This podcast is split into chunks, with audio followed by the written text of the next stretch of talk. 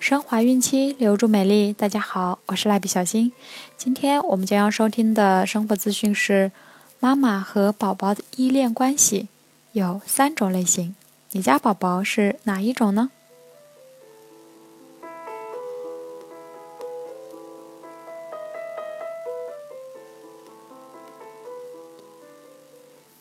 为什么有些宝宝感觉特别不好带，动不动就哭泣？一点也不好安慰，而另一些别人家的宝宝总是乖得很，不哭不闹，让妈妈省心不少。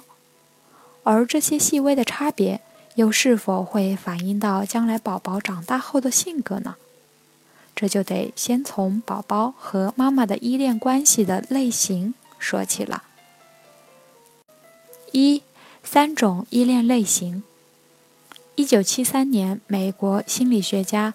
艾斯沃斯做了一个著名的陌生情景实验法，即通过观察宝宝在亲人离开和陌生人相处时的表现，以确定其依恋类型。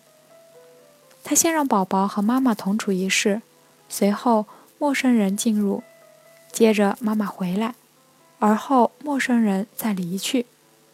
通过这个过程，他发现了宝宝的表现可以划分为三种。一回避型，该类型的宝宝好像当妈妈不存在似的。妈妈离开时，他不怎么伤心，自己玩自己的，看起来很安静。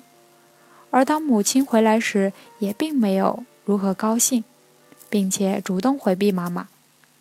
即使妈妈抱他，也是如此，一放手又立即陪着玩具。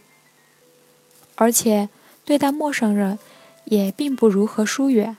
仿佛妈妈和陌生人差别不大。针对这种依恋，有人将其形容为“无依恋儿童”。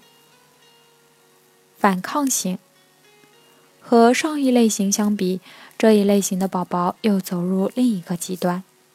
当妈妈离开时，他会表现得十分生气，情绪波动极大，非常害怕妈妈离开。但是当妈妈回来后，又变得十分矛盾。既接触又抗拒，这一类型的宝宝对陌生人十分冷漠，表现得非常消极。三、安全型，顾名思义，这一类型是三种类型中最适宜的一种。当妈妈和他在一起时，表现得十分开心；当妈妈离开时，宝宝会流露一些痛苦情绪。但是当母亲回来时，又会继续变得开心、愉快地玩耍起来。虽然有一定程度的怕生，但一些时候也能和陌生人一起玩。俗话说：“三岁看小，七岁看老。”宝宝小时候的依恋类型会潜移默化地移植到成年后的人际交往中。只不过，这种依恋对象从以前的父母转变为将来的恋人和朋友。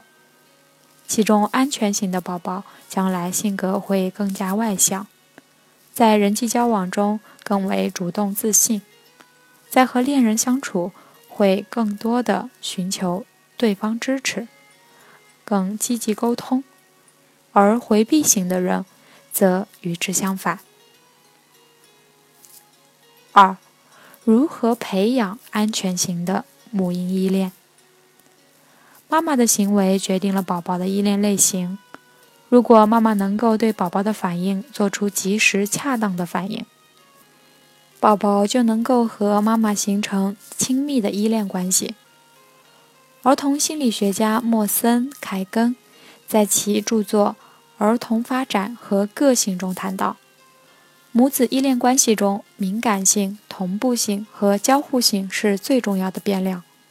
它既包含对宝宝发出的信号的反应敏感程度，同时也包含在和宝宝相处时，妈咪对宝宝的热情、鼓励。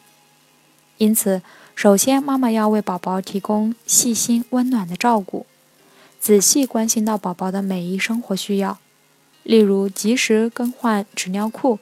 及时喂奶、抚触。另一方面，直接真诚地与宝宝进行沟通，多陪宝宝做一些趣味亲子游戏，经常逗宝宝让其开心。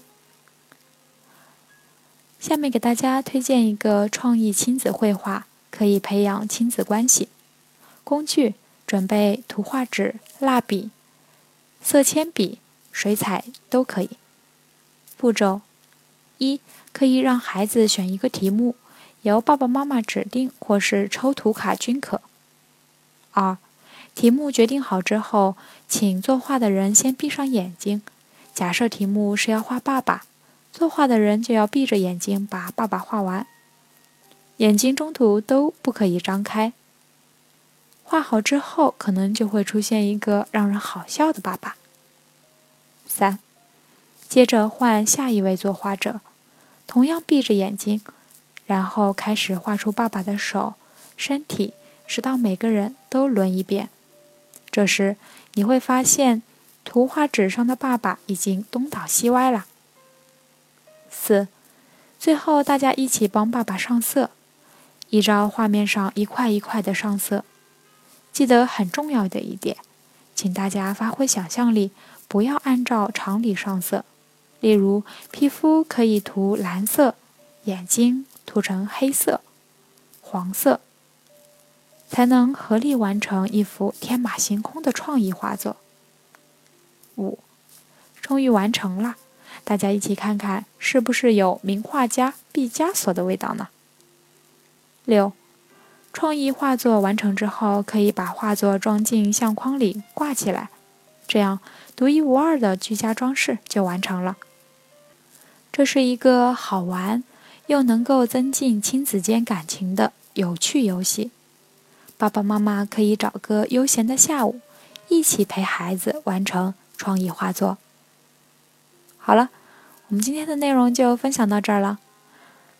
卡夫所提供最丰富、最全面的孕期及育儿相关知识资讯，天然养肤，美源于心。蜡笔小新，祝您生活愉快，明天再见。